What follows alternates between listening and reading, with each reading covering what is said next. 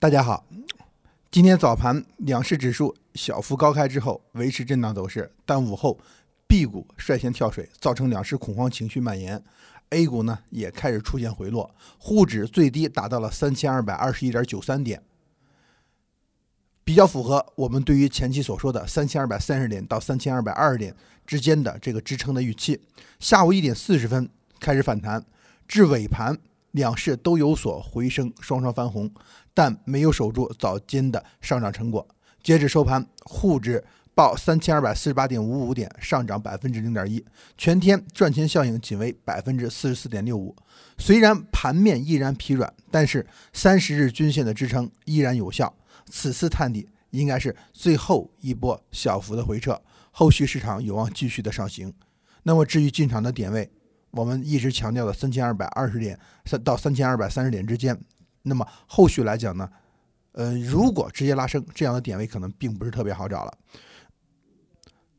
那么昨天大家都可能听到这样的一个事情，嗯，在伦敦，时隔十二年以后，再次遭遇到了恐怖袭击，事发地点就在英国议会大厦门前。目前此次恐袭事件已经造成了五人死亡，四十多人受伤。这个时间段呢，也是英国脱欧的关键时期。目前恐怖袭击者者的背景与动机尚不清楚，英国脱欧是否受到影响也同样不得而知。但就目前全球性的安防保护这样一方面的问题呢，已然是迫在眉睫了。从最早震惊世界的九幺幺事件，二零零一年发生的，再到近年来法国巴黎发生的恐怖袭击，和我国昆明。火车站三零幺事件、恐怖袭击事件，近些年来讲呢，时有发生。各国对于安防的问题也越来越关注。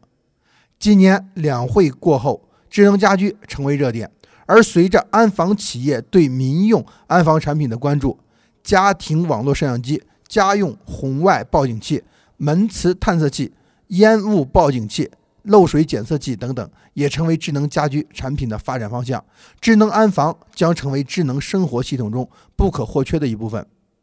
那么，在三月五日的时候，李克强总理在做政府工作报告会议时也表示，要深化平安中国建设，健全立体化、信息化社会治安防控体系，严厉打击暴力恐怖活动。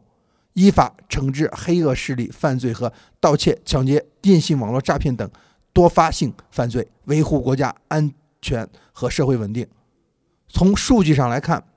二零一五年全球安防设备市场总值呢达到了二百七十二点五亿元，而二零一六年全球安防设备市场呢将保持着百分之八以上的上升趋势，到二零二零年，全球安防设备市场呢可能达到四百二十亿美元以上。安防板块也一直是 A 股市场中非常重要的一个部分，它涉及的品种比较多。整体上，安防板块呢也同样属于一个比较成熟的行业。之前整个安防板块在2015年，也就是法国恐怖袭击发生的时候，出现过就是一次爆发性的行情，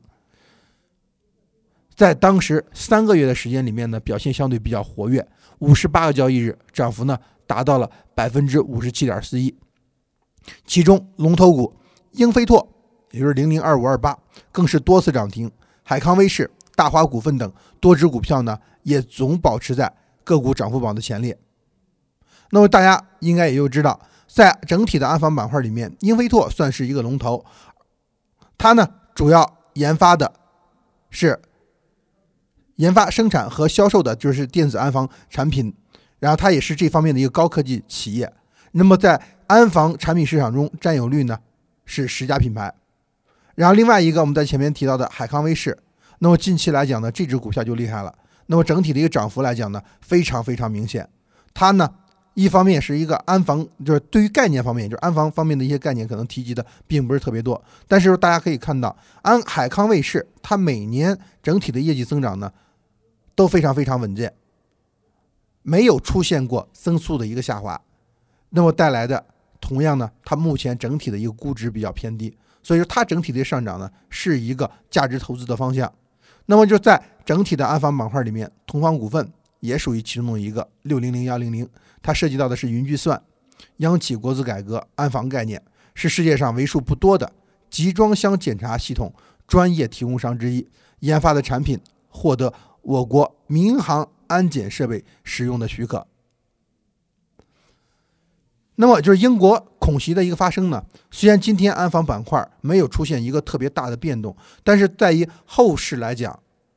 随着整体国家战略上对于安防方面的一个要求所提的一个平安中国这样一个概念，对应的安防板块后续来讲呢，应该还是会受到一定的机会。那么它本身来讲呢，也涉及到其他的一些呃